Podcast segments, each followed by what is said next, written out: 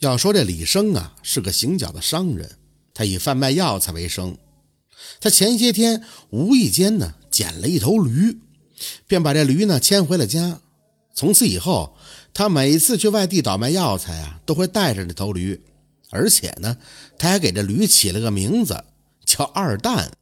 有一天呢，李生骑着驴去外地看货，等走到半路的时候，突然就从草丛里窜出了一群大汉。为首的大汉就在那喊呀：“嘿，你快点留下买路财，不然的话小命难保。”李生这心里暗想啊：“嘿，得嘞，这回啊是碰到拦路抢劫的了。”嘿，说你呢，发什么愣？快点哎，几位大哥，我就是一介平民，哪有什么银两啊？还请几位大哥高抬贵手，改日小弟自当宴请各位大哥。你可快拉倒吧，我们认识你是谁呀？你少跟我这来这一套。赶紧拿钱！大哥，我真没钱呀！一个大汉就走了过来，将他身上搜了个遍，确实也没发现什么值钱的东西。看他牵着一头驴啊，想必他一定会喂牲口。啊，这样吧，把他带回寨子，让他去养马。这头驴呢，回去正好炖了给大哥吃。那驴一听这话，好嗷嗷的就叫上了。这众人是一阵的忙活，才把那驴给弄回了山寨。这山大王一看，嚯，手下的人牵回了一头驴，便放声的大笑：“哈哈哈哈来人呐，把这头驴给我拉到后边去，找几个手脚麻利的，我都好久没吃驴肉了。”话音刚落，蹭蹭就窜过几个人，把这驴给拉走了。这山大王又说：“把这个人先给我关到马棚里边去。”李生就这么着，稀里糊涂的就被推进了马棚里。他在这想啊。哎呀，我也不能坐视不管呀！二蛋命不久矣呀，我得赶紧救他去呀！啊，就在这时，远处呢也就传来那头驴撕心裂肺的叫声，叫的李生是心里头阵阵的发痛。他冲出了马棚，循着声也就找了过去。这一看呢，嚯，好几个人正围着驴身边，有摁头的，有捆脚的，其中一个还拿着刀子。李生见状，不顾众人的阻拦，他夺过一把刀就冲了过去，大喊了一声：“莫要杀我兄弟！”众人一听都愣了。这山大王也来了，一脚把他踹翻在地，还踩着他的半边脸。这李生在底下也不含糊：“啊，你们就先杀我吧！啊，不要杀我那头驴，他是我兄弟。你你山大王忍心宰你们的兄弟吗？”山大王一听啊，就觉得好奇，随后也就松了脚。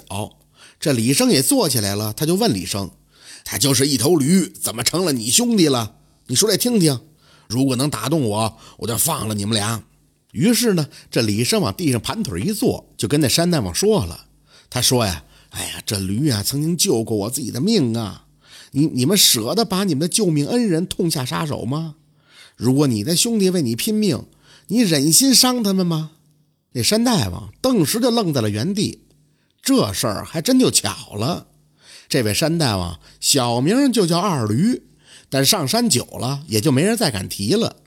不过李胜的这番话却勾起了山大王的回忆。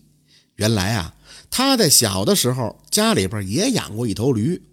有一次呢，他外出采药，不小心从山坡上滚了下去，最后还是被自己家的驴给找着，把他驮回了家里。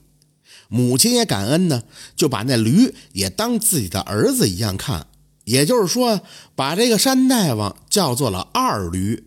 这番话正好说中了山大王的痛心之处。这山大王就说呀：“哎，你带着驴走吧，今天的事儿别跟别人说啊，不然我还给你捉回来。”李生牵着那驴就走出了山寨，可刚刚走到镇子里，就有官兵把他拦下了。那些官兵把他带到了官府，还给他备了茶饭。不多时，就有两个当官的走了出来。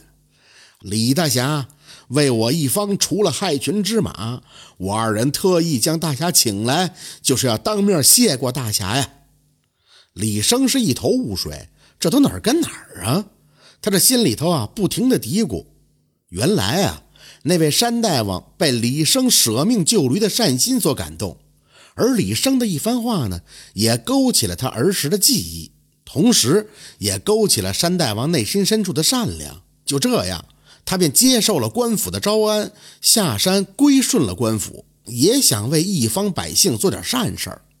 这官员得知是李生的善举感动了那山贼，便特意请他到府上一聚，也表示一下感激之情。